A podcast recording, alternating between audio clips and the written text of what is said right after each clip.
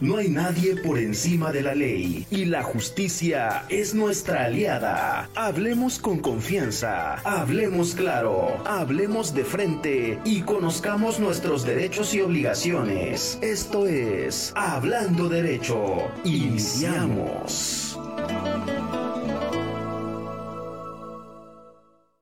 Muy buenos días, buenos días al auditorio, buenos días a todos. Eh, agradecemos la presencia del estudio. Y bueno, como ustedes eh, saben, cada viernes nos encontramos aquí el Consejo Estatal de Abogados en su edición Hablando Derecho con el Consejo Estatal de Abogados. Inicia su programa el día viernes. Hago una aclaración que el día viernes hicimos una pausa por tener un evento eh, en casa de gobierno por los previos, los festejos al Día del Abogado.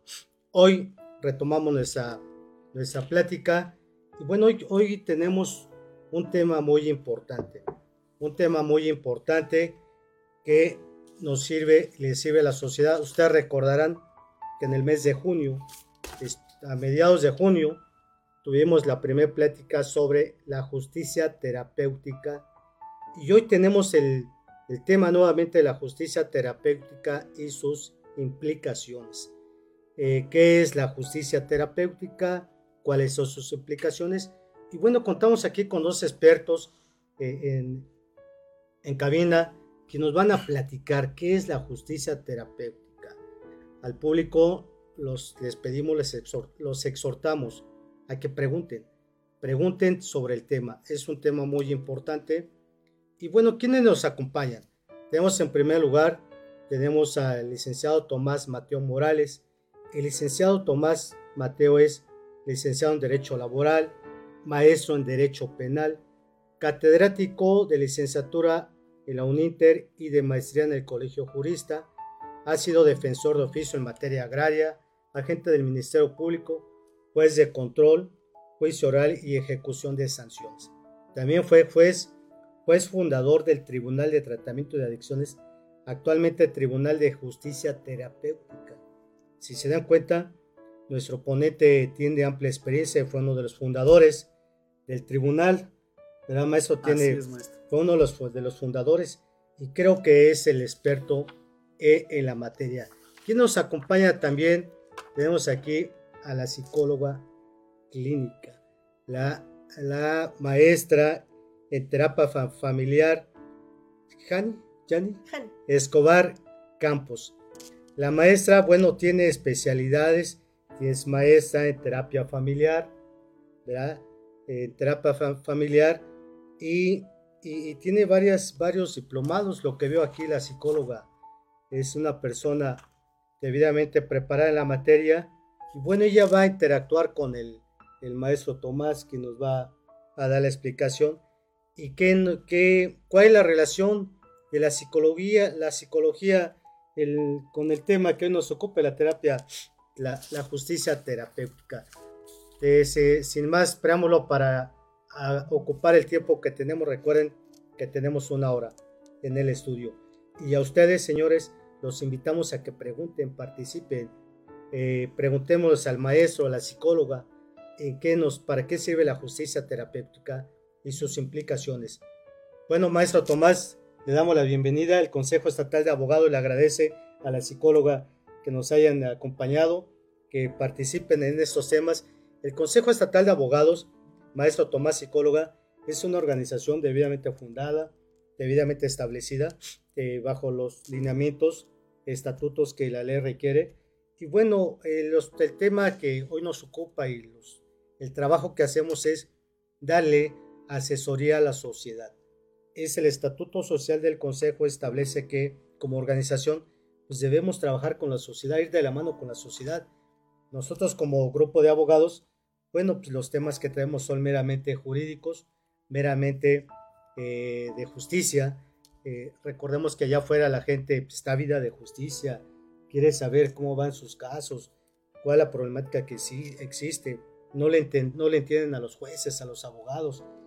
Eh, y esa es, la, función del, Consejo Estatal de. Les agradece mucho, la verdad, su, su presencia. Esperemos que no sea esta la primera, sino que constantemente tengamos más trabajo con la sociedad. y todo es a favor de la sociedad. Maestro Tomás, le dejamos la, eh, en sus manos el micrófono para que nos explique sobre su tema y, y la psicóloga igualmente, ¿qué relación existe en la psicología con la justicia terapéutica? ¿Qué es la justicia terapéutica, maestro? Entramos, adelante. Gracias, maestro Ricardo. Eh, en primer lugar, por la invitación. Me siento sumamente honrado de estar aquí en su programa hablando de derecho. Hablando, de derecho, siempre.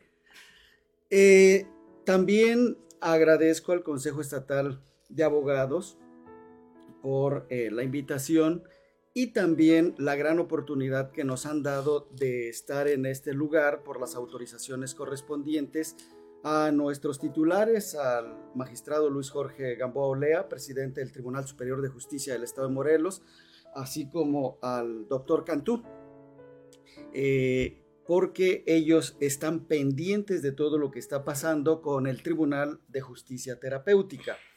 De igual manera, nuestras eh, coordinadoras, eh, en este caso la magistrada eh, Guillermina Jiménez Serafín, que es la coordinadora del, proyecto, la coordinadora del programa de justicia terapéutica en el Estado. Y por el área de psicología, la psicóloga América. América Osorio Salgado. Así es, nuestro agradecimiento para ellos y de igual manera para el resto del equipo, maestro Ricardo, porque el Tribunal de Justicia Terapéutica es todo un equipo. Eh, no solamente es eh, el juez, no solamente es el área de psicología o salud, sino también tenemos con nosotros a la Comisión Estatal de Seguridad Pública que destina algunos elementos que nos apoyan de manera incondicional en llevar a cabo este programa así también a la Unidad de Medidas Cautelares, a la Fiscalía General del Estado, a la Defensoría Pública del Estado. Nuestro más grande eh, agradecimiento para ellos por la entrega que tienen. Eh, seguramente se ha dado cuenta de la plática anterior que se tuvo con la maestra Reyes Cárdenas y eh, de lo que avancemos el día de hoy, que es un equipo de entrega, ¿sí? de convicción, porque eso es lo que se requiere en este programa. Y bueno, entrando al tema en sí mismo, ¿sí? nos vamos a dar cuenta que eh, en otro tiempo quizá no, se nos haría un tanto difícil, quizá imposible, que se pudiera amalgamar ¿sí? lo que es el área de derecho, lo que es el área de justicia con la salud. ¿sí? Un tanto difícil en otro, en otro tiempo, sin embargo, por eso recalco ¿sí? esta disposición que ha habido a nivel institucional, interinstitucional. ¿Por qué motivo tiene que crearse este tipo de tribunal? Porque la problemática que estamos viviendo en la actualidad, no solo en el estado de Morelos, sino a nivel nacional, inclusive a nivel internacional, con la problemática de droga, con la, eh, ya sea legales o ilegales, ¿sí? Eh, las, ilegales, pues todo el mundo las ubica. Eh, las legales, como es el alcohol, ¿sí? Pero finalmente que generan problemas, aun cuando se tenga la facilidad para el consumo, para la adquisición de la, de la sustancia, pero no podemos olvidar que se trata de sustancias psicoactivas que finalmente nos llevan al cambio de conducta, de lo que en un momento más nos hablará la especialista en esta materia. ¿Y cuáles son esas consecuencias? En esta introducción únicamente les podría decir, nos puede conllevar a la comisión de delitos, nos puede conllevar a, violentar a los seres que más queremos, que son nuestros hijos, que son nuestra pareja, y que nos puede conllevar también a la pérdida del trabajo o a la violencia en nuestro entorno laboral. Y finalmente todo esto nos genera problemas, sí, en corto, pero también, sí, a, la sociedad en su conjunto. Nos genera problemas de tipo económico. Las empresas pueden mermar sus, eh, sus ingresos o para no hacerlo, ¿sí? ¿Qué es lo que se genera? en las empresas? Pues el correr a las personas que eh, incurren en este tipo de problemas. O en la familia, nos desechan. Para nadie es desconocido. Entonces, la problemática es muy fuerte.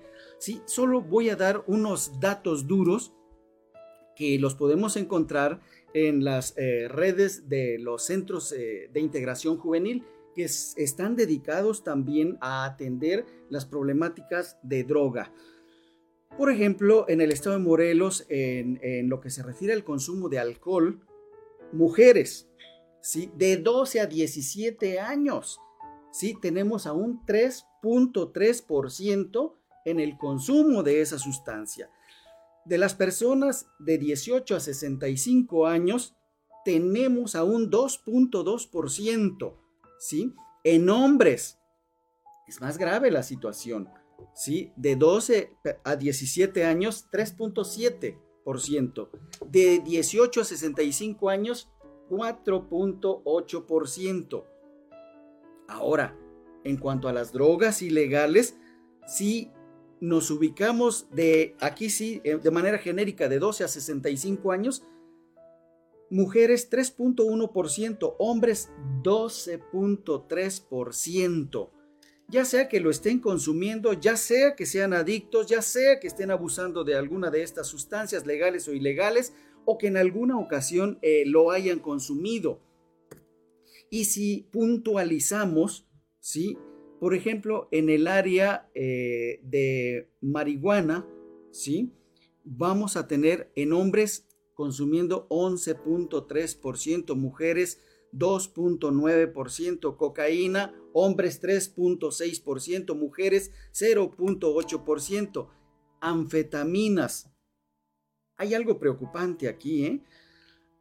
Hasta hace algunos meses, años, 0.5 hombres, 0.1 mujeres. Sin embargo, este tipo de sustancia ha venido incrementándose de manera alarmante. Pero con todo esto decíamos, vienen los problemas. ¿Quién los resiente? Nosotros mismos, como parte de la sociedad.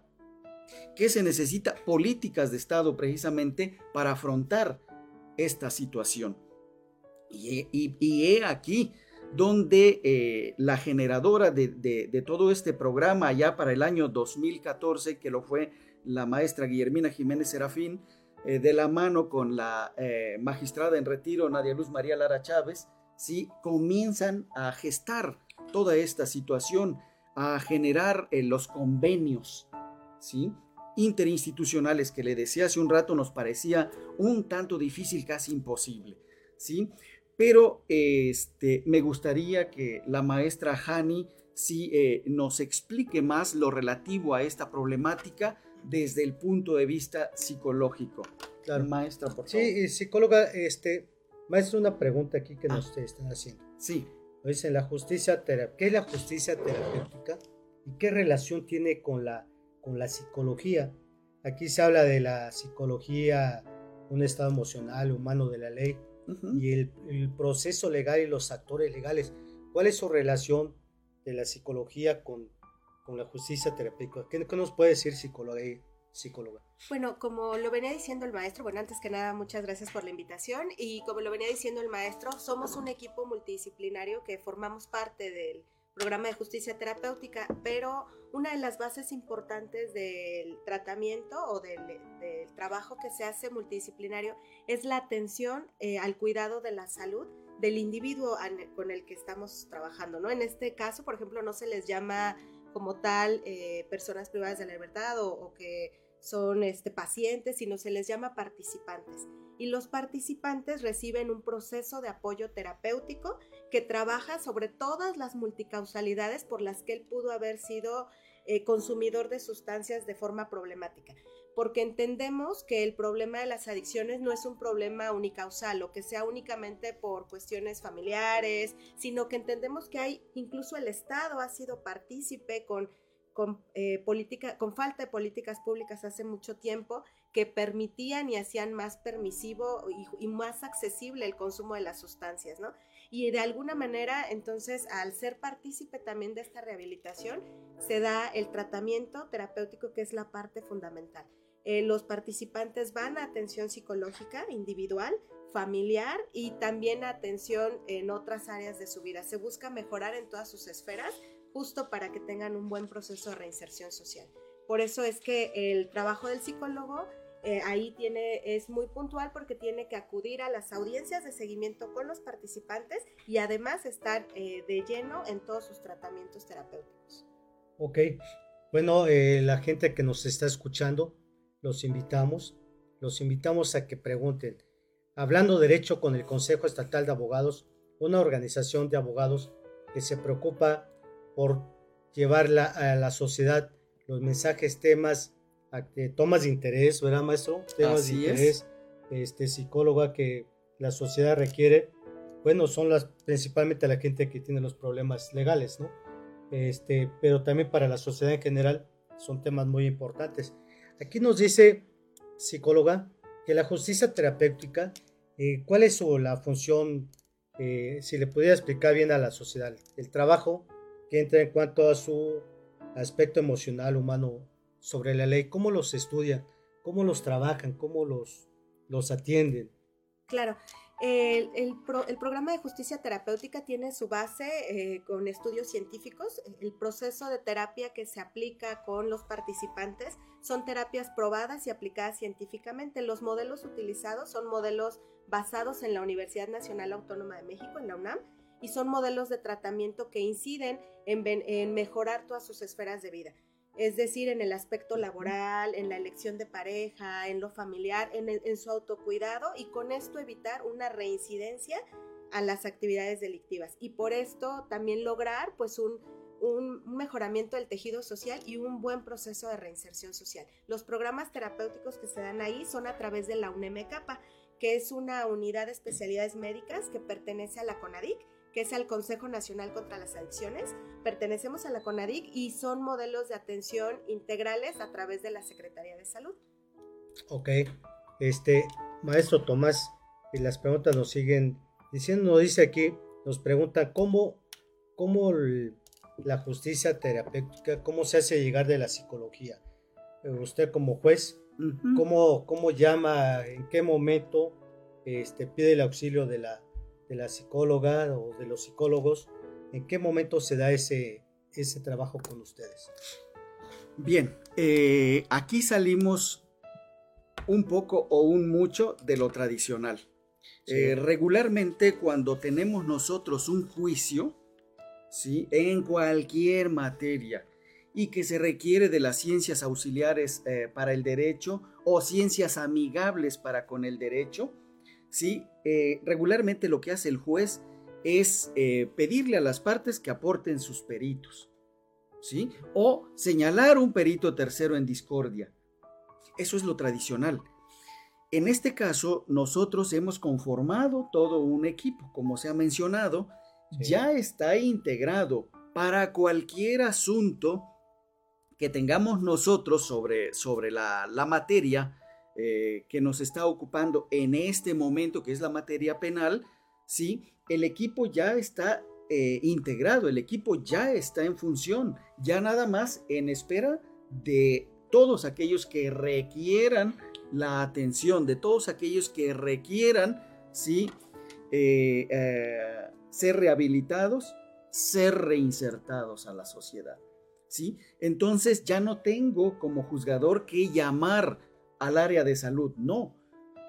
Tenemos, sí, ahorita, eh, eh, eh, ahorita vamos a comentar lo relativo a las audiencias, ¿sí?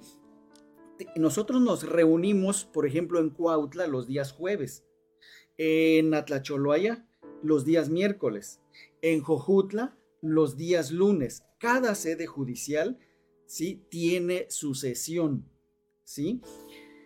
Pero, ¿qué hacemos el resto de la semana? ¿Sí? Eh, por ejemplo, en el área de salud, se les brinda la atención en los términos que ya se ha mencionado por parte de la maestra Hani a cada uno de los participantes. Lo que hacemos entonces en audiencia es llevar a cabo todo un recuento de lo que ha venido pasando con cada uno de los participantes. Dicho de otra manera, se le da el seguimiento para saber si la persona está avanzando, se encuentra estancada o está retrocediendo ¿sí? en, en, esta problemática. Pero regresándome un poquito, maestro Ricardo, sí. si eh, cuando usted nos preguntaba acerca de lo que es la justicia terapéutica, ¿sí? decíamos es esa unión que se ha logrado entre justicia y salud principalmente, teniendo por objetivo ¿sí?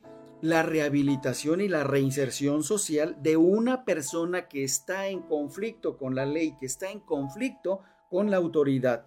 Y por eso decíamos, en este momento únicamente está enfocado al área penal en relación a las personas que han cometido un delito. Sin embargo, sí, nosotros eh, hemos considerado que esto puede ir más allá, ¿sí? Eh, ¿Hacia dónde? Hacia la materia laboral, de lo cual eh, espero que quienes nos están escuchando, que yo sé que son muchos sindicalistas también, nos aguanten un poquito para tratar esta parte. Y de igual manera esperamos ir también a la materia familiar en un tiempo no muy lejano. Creo que es urgente que nuestros legisladores, que espero esta información llegue a nuestros legisladores, de igual manera se generen los cambios correspondientes en, eh, en la ley familiar a efecto de que se genere esa cabida. Ahorita entonces decíamos, la problemática que tenemos es droga, delito. Sí, pero también tenemos así de, de problemas, ¿sí? Droga, familia. Droga, trabajo. ¿Sí? Como lo anunciamos al principio. ¿Qué tenemos que hacer? ¿Vamos a quedarnos detenidos con lo que tenemos? Yo espero que podamos ir más allá y que este tribunal finalmente vaya creciendo, que la justicia terapéutica vaya ampliándose en varias ramas del derecho, ¿sí? Y que continuemos con esa amalgama tan rica en pro de aquellos que lo están necesitando. Y bueno, precisamente en cuanto al ala de derecho, en cuanto al ala jurídica, ¿sí? Eh, podríamos pensar, eh, ¿y qué se hace para poder eh, entrar a ese problema? Perdón, a ese programa, porque yo tengo el problema, ¿no? O mi hijo tiene el problema, mi hermano, ¿sí? Mire, maestro, para nadie es desconocido que las personas que consumen drogas, que abusan de las drogas legales o ilegales, solo pueden tener tres destinos hasta el momento, ¿no? La cárcel, como es el caso de las personas que tenemos, que ya pisaron la prisión, o el hospital, o el panteón finalmente. Porque el problema de las drogas puede llevar inclusive al panteón. Sí, pero hay otra alternativa. ¿Cuál es? La rehabilitación a través de este programa. Entonces espero que a la sociedad le interese esta parte y haga todas las preguntas que sean necesarias. Entonces decíamos, ¿y cómo ingreso? Desde el punto de vista jurídico, bueno, ya llegó a prisión, ya se cometió el delito.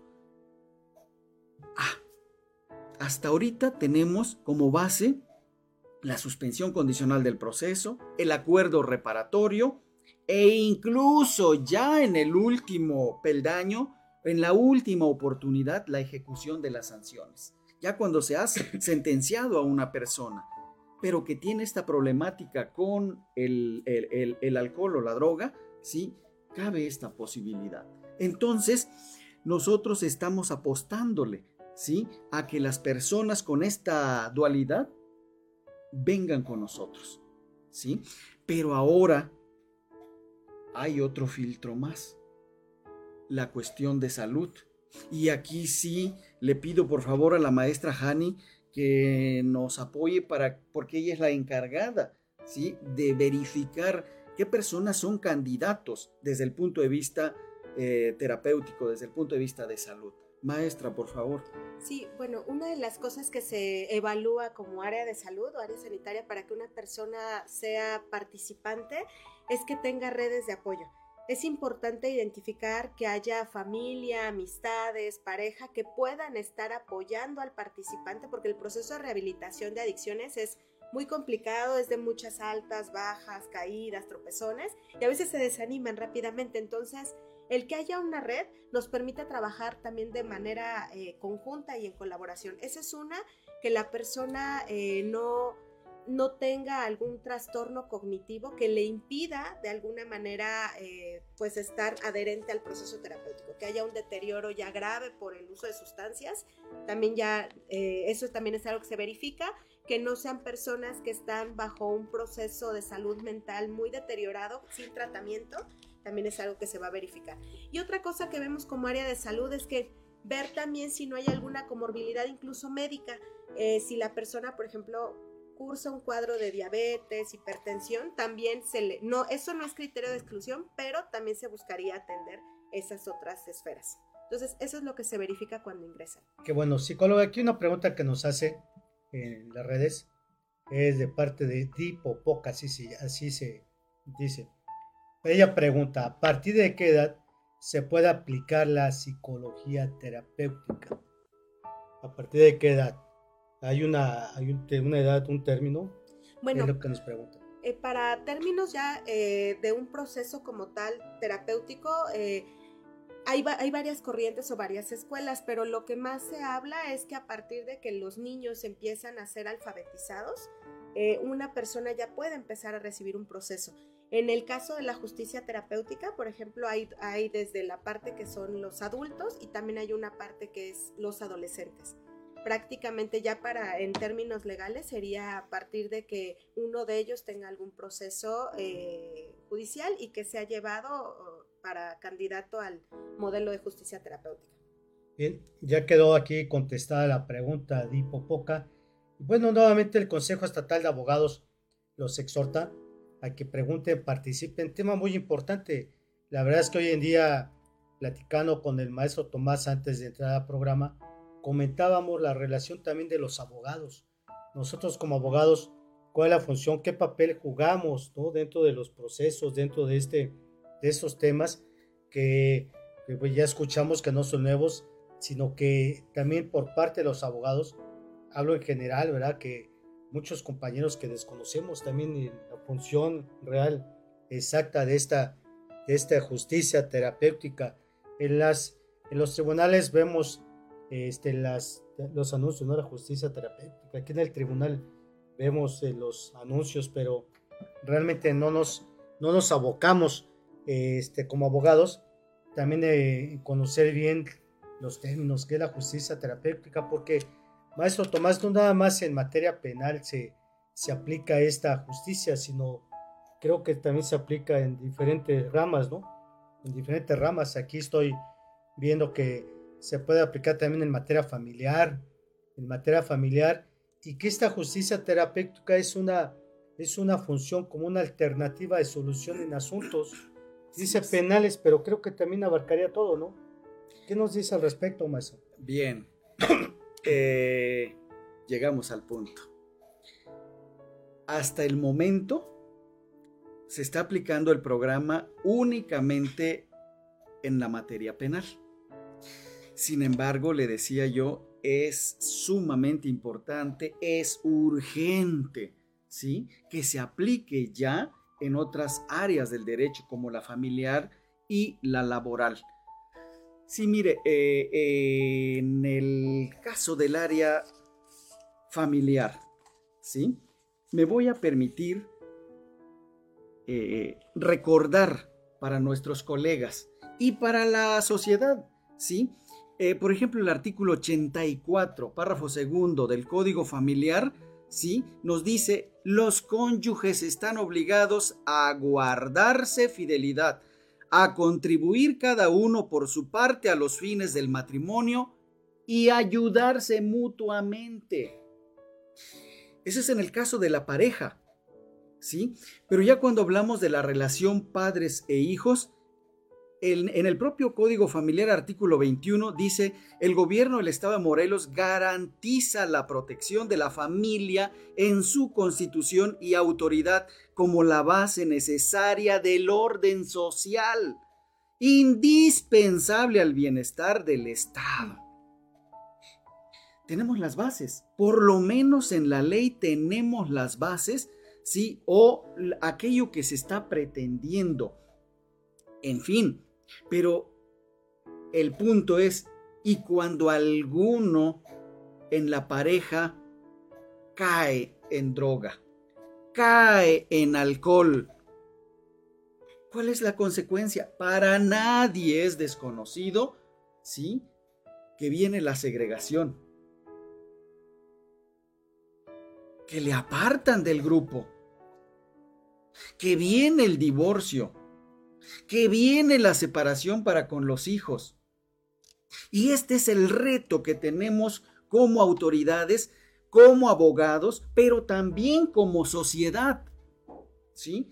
¿Hasta dónde logramos entender que esta problemática con las sustancias psicoactivas no es un simple vicio como, como se tiene por entendido en la sociedad e inclusive por los colegas. No es un simple vicio, es una enfermedad de tipo mental. Y en eso yo espero que en un momento más la maestra nos apoye mucho más. Pero al, punto que voy es, tenemos el reto allí porque está la segregación y nosotros como abogados colaboramos en ello desafortunadamente, porque cuando se presenta una demanda de divorcio, pues ya se va a generar esa separación, pero no solamente entre la pareja. Colaboramos también para que el divorcio sea para con los hijos, lo que no debería ser, porque le damos el tiro de gracia a la persona que tiene esta problemática, pero no solo eso, dejamos de atender una problemática más, el interés superior del menor. ¿Sí? El interés superior del menor. Lo hablamos a diestra y siniestra, lo utilizamos en todas las materias, pero cuando llega este momento, se nos olvida. ¿Acaso lo mejor para el menor es que sus papás estén divorciados? ¿Acaso lo mejor para el menor es no tener consigo a su padre o a su madre? estar solo con uno de ellos. Espero que la maestra Hani ahorita desde el punto de vista psicológico también refuerce esta situación. Y desde mi punto de vista, por supuesto que no. Un papá, sí, desde mi punto de vista, no puede ser padre y madre. Una madre no puede ser madre y padre. Necesitamos en nuestra formación como seres humanos de ambos. Y entonces, lo que hacemos, decíamos, es segregarlo segregar a la persona con el problema. Y ya, y, y, casi, casi desechándole, ¿no? Cuando lo que tendríamos que hacer es buscar apoyarle. ¿Para qué? Para que no se quiebre esa familia, para que el, el, el menor, los menores en la familia puedan tener a ambos progenitores en su formación. O mínimamente si van a permanecer en separación, por lo menos en su formación tenga a ambos y en la misma problemática vamos a tener en el área laboral, ¿sí? Porque tiene sus repercusiones la problemática de, la droga, del alcohol, ¿sí?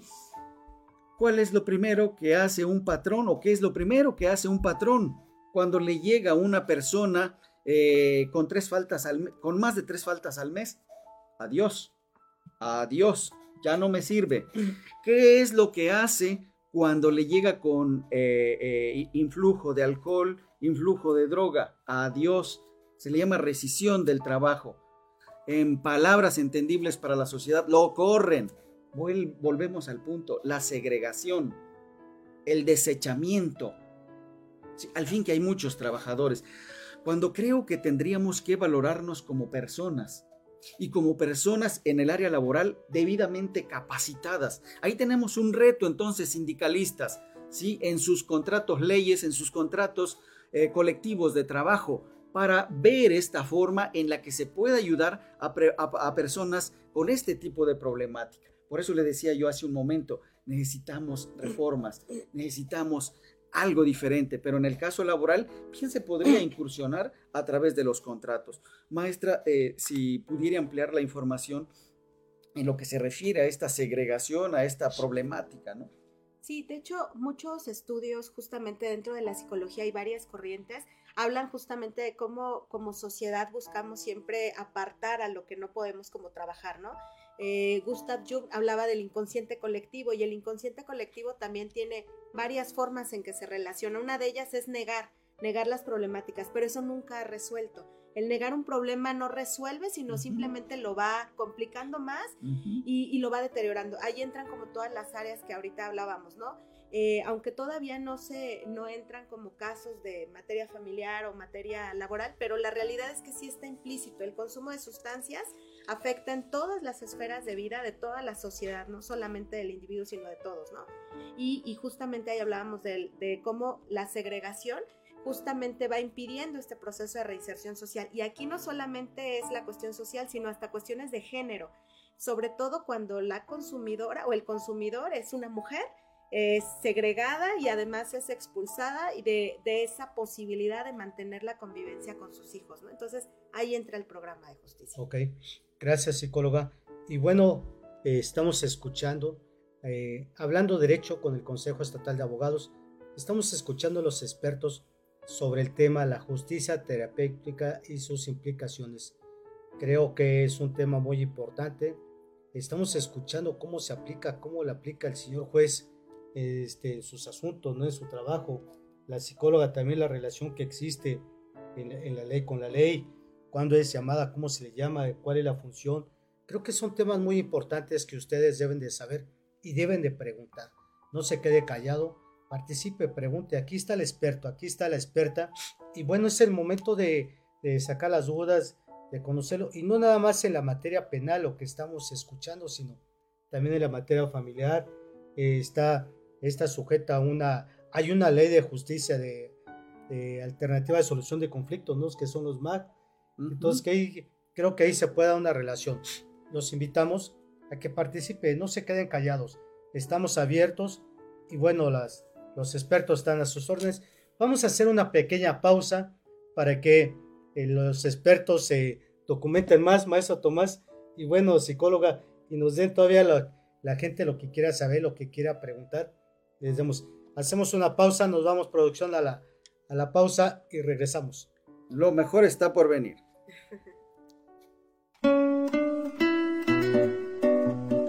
Tienes derecho a informarte y nosotros estamos para ayudarte. Vamos a una pausa y regresamos. Hablando derecho.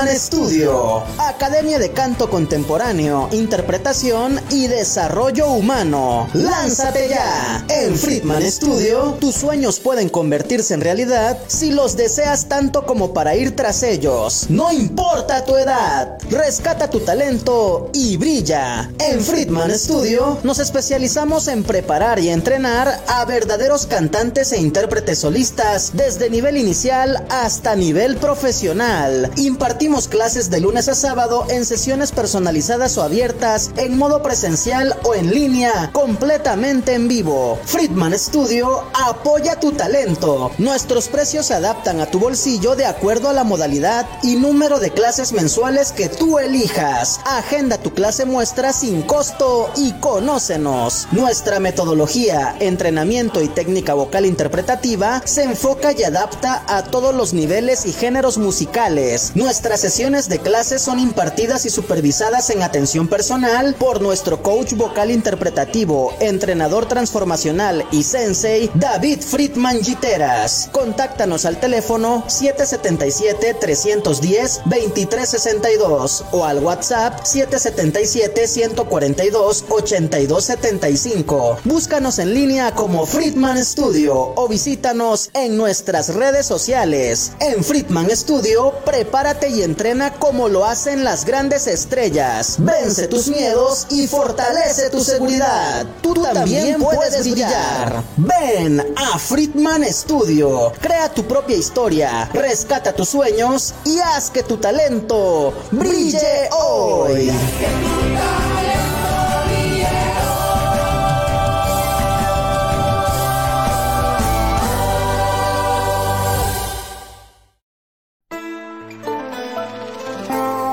Cuando de ley y justicia se trata, no hay nada mejor que estar en una misma sintonía. Hablando derecho. Continuamos.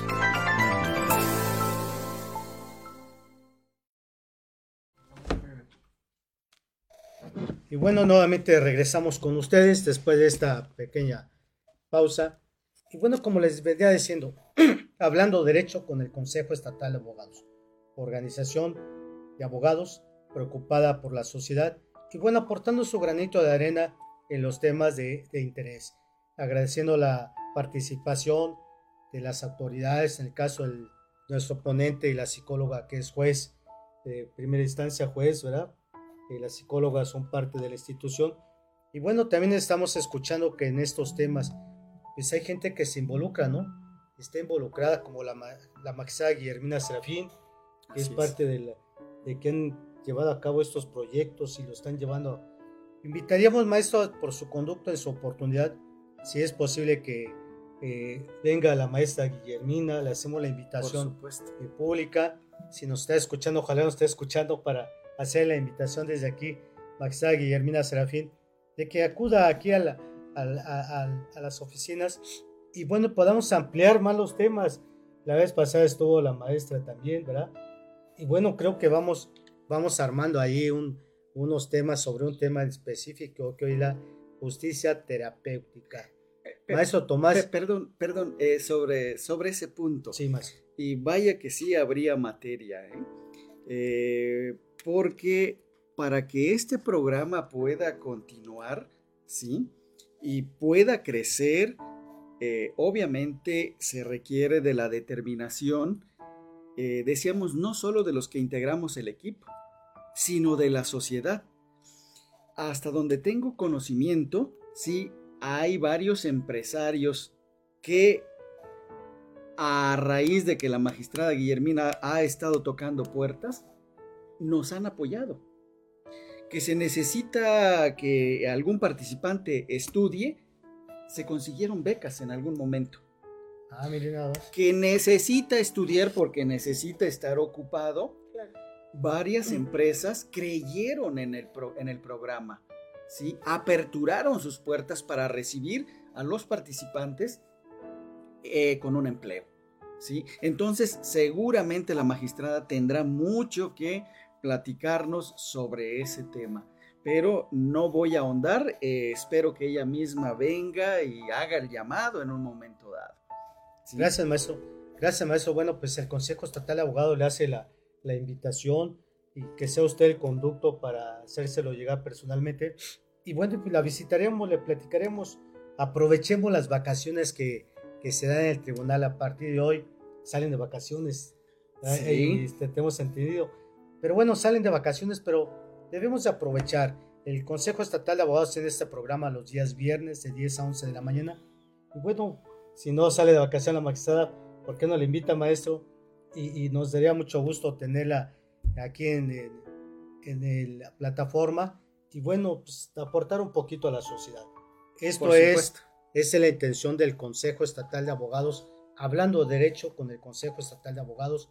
Y nuevamente la invitación, la exhortación a que participe. Todos los, todos los que nos observan, nos escuchan, hagan sus preguntas, no se queden callados, aprovechemos los expertos que tenemos en, este, en esta mesa.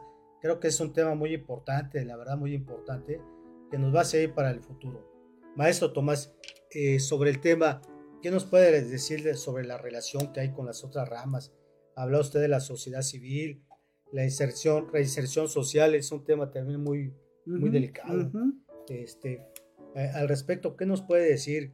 Eh, también nos habla de la integración del sistema de salud, ¿sí? De salud, o sea, nos damos cuenta que este tema de la justicia terapéutica, bueno, pues realmente está involucrado en, varios, en varias áreas, ¿no? ¿Qué nos puede decir al respecto, maestro? Gracias. Eh, así como hemos mencionado la integración del equipo, la maestra Hani nos decía por qué es tan importante que la sociedad sí, esté atenta ¿Por qué es tan importante que cada participante tenga su red de apoyo? ¿Sí? ¿Y por qué es tan importante que esa red de apoyo de cada participante esté enterada de qué se hace en el programa? ¿Cómo puede apoyar el papá, la mamá, los hermanos, los tíos a una persona con esta problemática? Porque decíamos, lo más fácil es un vago, es un marihuanito, es eh, un borracho. Es lo más fácil desechar, ¿sí? Lo difícil es construir, ¿sí? Y por eso se requiere de una red de apoyo. Mire, ya la Ley Nacional de Ejecución Penal, artículo 169, ¿sí? Nos, nos reconoce, reconoce en este caso la problemática de la drogadicción, del alcoholismo, como una enfermedad, no como un simple vicio, como decíamos. Dice, el programa de justicia terapéutica es un beneficio de la sustitución de la ejecución de la pena que determina el juez de ejecución por delitos patrimoniales sin violencia, cuya finalidad es propiciar la rehabilitación e integración de las personas sentenciadas relacionadas con el consumo de sustancias, bajo la supervisión del juez de ejecución para lograr la reducción de los índices delictivos. Es una enfermedad entonces. Y así es como tenemos que tratarlo. Por eso es que hay especialistas en esta materia. Porque lo de menos sería, oye, fulanito, ya deja de consumir esas cochinadas, ¿no? ¿Sí? ¿Hasta cuándo? Es lo que regularmente atinamos como familiares a decirle a una persona con esta problemática. Si es suficiente, ahorita nos lo va a explicar la maestra, ¿no? ¿Por qué se necesita de una especialización, de que se trate este problema como se debe? ¿Sí? Precisamente para lograr la rehabilitación, para lograr esa reinserción a la sociedad. Y si nos damos cuenta, entonces la justicia terapéutica está considerada aún en el área de reinserción social, ¿sí? Como un beneficio preliberacional, ¿sí? En lugar de que una persona compurgue su sanción de manera completa en prisión, a ver, vamos a ayudarle, vamos a apoyarle. Este programa es humanitario, ¿sí? Eh, ¿Para qué le vamos a apoyar? Ah, bueno, para que en un momento dado al ser rehabilitado, ¿cuál va a ser la consecuencia? En primer lugar, para la persona, vivir de manera diferente, actuar de manera diferente y como consecuencia vienen las consecuencias positivas para la familia, pero también para la sociedad. Recordemos lo que dice el artículo 18 constitucional cuando se habla de la reinserción social ¿Cuál es el objetivo? Procurar que no vuelva a delinquir. Bueno, se ve reflejado en lo que acabamos de leer hace un momento. Entonces, hay bases jurídicas, ¿sí? ¿Qué se requiere? Seguir actuando. Maestra, si me puede apoyar, por favor. Sí, además dentro del modelo de justicia terapéutica se habla de que la adicción no es un problema o no es una situación de voluntad en la persona. Es decir, que, que pueda tomar como la decisión de consumir o no consumir, sino es un problema de salud de salud eh, mental y que por ende requiere un trabajo especializado para poderlo apoyar en su proceso de rehabilitación.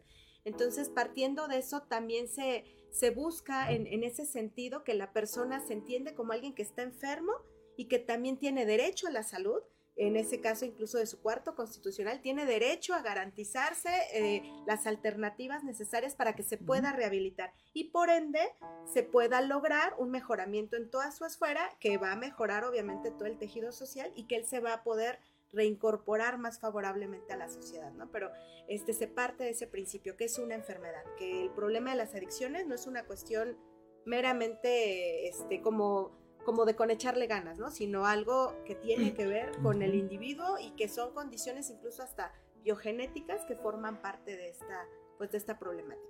Ok, maestro Tomás, en este tema que usted está mencionando, este, se da un ejemplo vamos a poner para que mejor se entienda mejor. En el caso de un sentenciado, en materia penal es sentenciado a tantos años y tiene beneficios, y cuando él considera a esta persona que ya tiene un beneficio, hace una solicitud a la autoridad para lograr su, preliberación o su liberación. En ese, en ese caso, cuando se hacen los estudios, ahí entra la psicología, psicóloga, ahí viene un estudio para ver si ya está preparado esta persona para reincorporarse a la sociedad o cómo se da ese procedimiento. Cuando hablamos de que, oye, se recordarán ustedes que en el mes de septiembre, en las fiestas patrias, hay una liberación ¿no? que el gobierno del Estado hace, y en diciembre también hay otra liberación humanitaria, no sé cómo le llamen, pero en el caso de septiembre lo vemos muy que este, quedan en libertad algunos que ya tienen su beneficio. Se aplica la, la justicia, la terapeuta, entra la, la, psicología, maestro, ¿cómo se aplica eso? Ah, bueno, eh, esas liberaciones se hacían hasta antes de la entrada en vigor de la Ley Nacional de Ejecución Penal, cuando tenía todo el monopolio sobre la reinserción social o antes llamada readaptación social el Ejecutivo del Estado. Y se hacía uso de la figura jurídica llamada indulto, en donde el Ejecutivo del Estado decidía, vamos a indultar a tantas personas el 15 de septiembre para que se vayan a su casa a dar el grito, ¿no? Sí, exactamente. Sí, eh, a lo mejor la familia es la que daba el grito, ¿no? Pero eh, eh, a lo mejor de alegría, a lo mejor... sí, claro. Sí, sí, no, no sabemos. ajá, pero se hacía de esa manera. claro, se llevaban a cabo todos los estudios correspondientes, entre otros, de psicología para saber qué tan preparada estaba la persona para poder egresar. Y se le perdonaba el resto de la sanción que aún le faltaba por compurgar. Sí. En la actualidad, de acuerdo a la Ley Nacional de Ejecución Penal, tenemos varias formas en las, que una, en las que una persona puede quedar en libertad antes de que compurgue su sanción. Dicho de otra manera, hay varios beneficios preliberacionales como la libertad condicionada, la libertad anticipada y la justicia terapéutica, entre otros. Ahora, si me aboco a, los dos primeros así de, de manera genérica, se tiene que cumplir cierta cantidad de años en prisión, 50, 70%, cierto porcentaje, más cumplir ciertos requisitos. Pero cuando nosotros hablamos de la justicia terapéutica ya en la reinserción social, ¿sí? estaríamos hablando de que es una persona que llegó a prisión con este problema. Droga delito, ¿sí? alcohol delito, o que inclusive al interior de prisión, quién sabe cómo, pues se volvió adicto. Y ahí es donde tenemos que ver la posibilidad de ayudarle con ese problema, porque finalmente, ¿de qué nos serviría en un futuro? Ya cumplió toda su sanción al 100%, pero sale con una problemática de, las que estamos hablando, ¿a qué va a salir aún con el 100% cumplido? Entonces, preferimos como Estado, como equipo eh, eh, interdisciplinario, ¿sí? el apoyarles. ¿Para qué? Para que gane él rehabilitándose y para que ganemos nosotros como sociedad con el objetivo que se está persiguiendo. ¿Cuál? Procurar que no vuelva a delinquir. Ah, ok, ok. Como ustedes están escuchando, eh, y también a los compañeros, a los colegas, estamos escuchando algo importante. Este, este tema del que tocamos de las preliberaciones, los indultos, este, quedó también en la, la idea del abogado. Este, yo lo he escuchado actualmente, ahorita lo he escuchado, que gente que ya eh, tiene, hablan de sus beneficios, que dicen que ya pueden lograr su, su libertad, y bueno, que van a hacer los trámites, que van a hacer los, los estudios. Y lo he escuchado en los pasillos de, los tribunales hoy en Tlacholaya. Entonces queda claro qué es lo que tenemos que hacer como abogados. Esos beneficios, esa ley de ejecución penal, ¿verdad, maestro? Así es. Entonces, este, creo que es un tema, compañeros, colegas, muy importante también para nosotros. Debemos acercarnos, este, nosotros como abogados, ¿cómo podemos eh, acercarnos? El, escucharlo, maestro, ¿Qué, mensaje puede darle a los compañeros abogados? Recordemos, recordemos que ya nos queda poco tiempo y debemos aprovechar a los expertos, repito, aprovechar a los expertos, hay que preguntarles. Y también los abogados podemos preguntar, no quedarnos callados, porque no todos lo sabemos, tenemos que preguntar, estudiar. Y bueno, pues yo le preguntaría al maestro, a la psicóloga, los abogados, ¿cómo podemos actuar? ¿Cómo podemos acercarnos para conocer más? ¿Qué, mensaje nos puede dar los abogados, maestro psicólogo? Bien. Eh, sobre reinserción social, sobre beneficios, eh, maestro Ricardo, nos puede dar para otro programa. ¿eh? Perfecto, Así que estamos abiertos.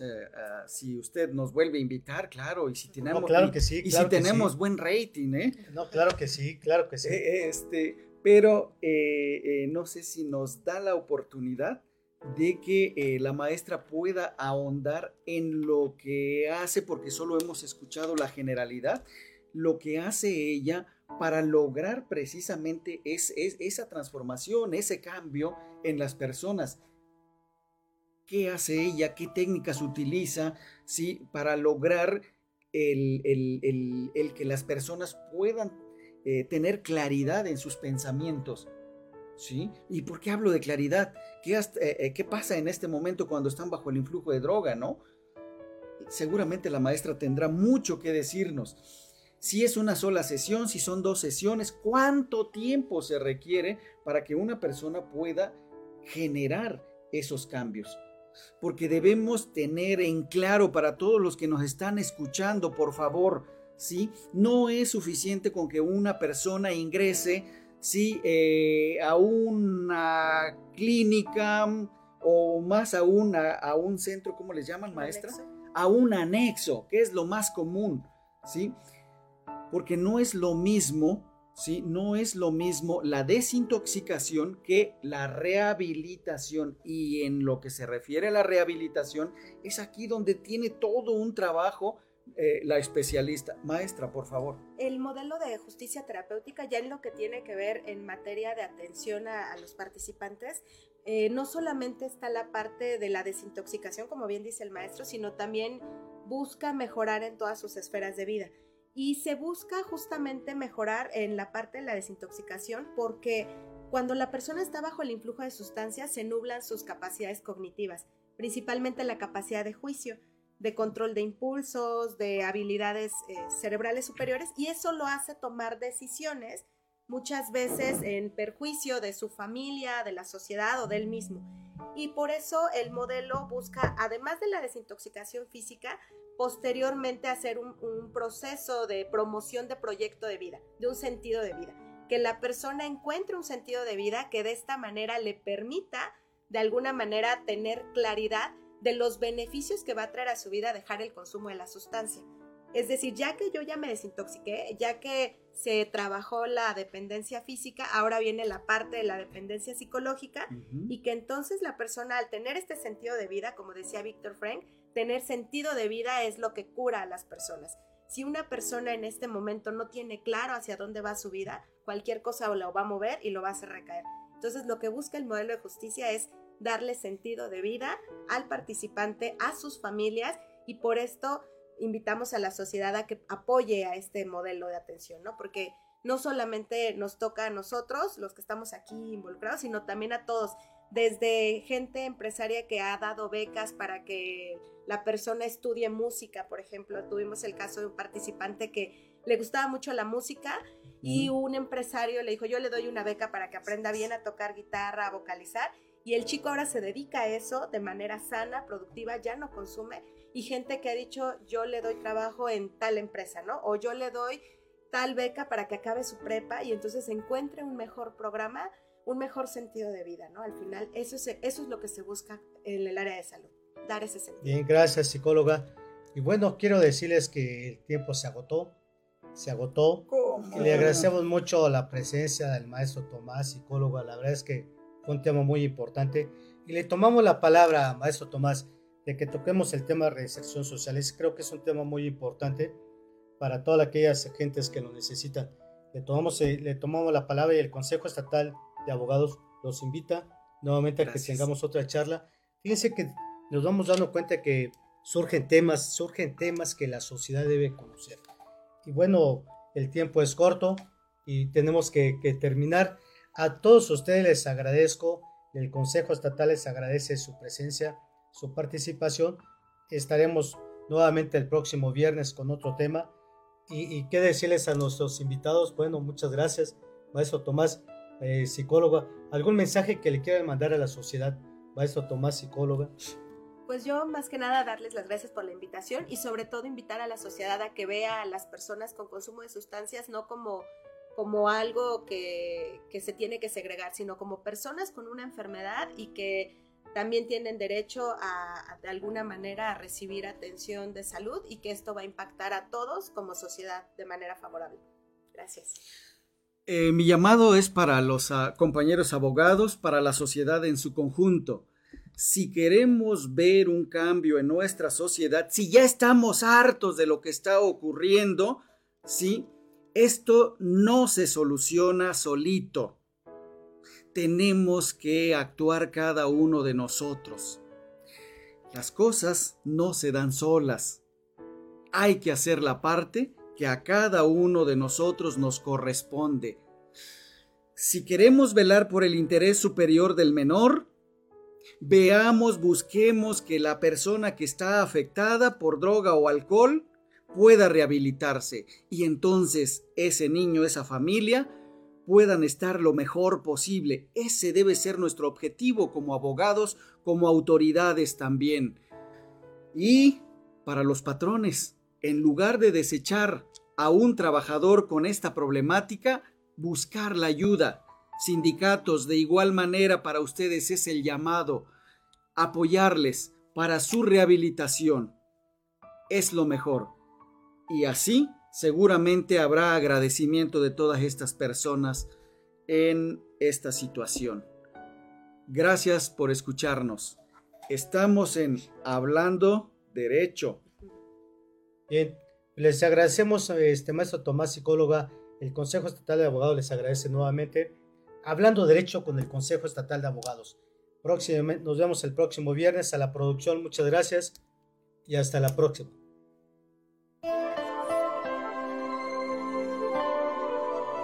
La balanza de la justicia por hoy se ha nivelado. No lo olvides, la ley es clara y la justicia está de tu lado. Escúchanos en nuestra próxima emisión, Hablando Derecho, por Friedman Studio Top Radio. Tu lado positivo.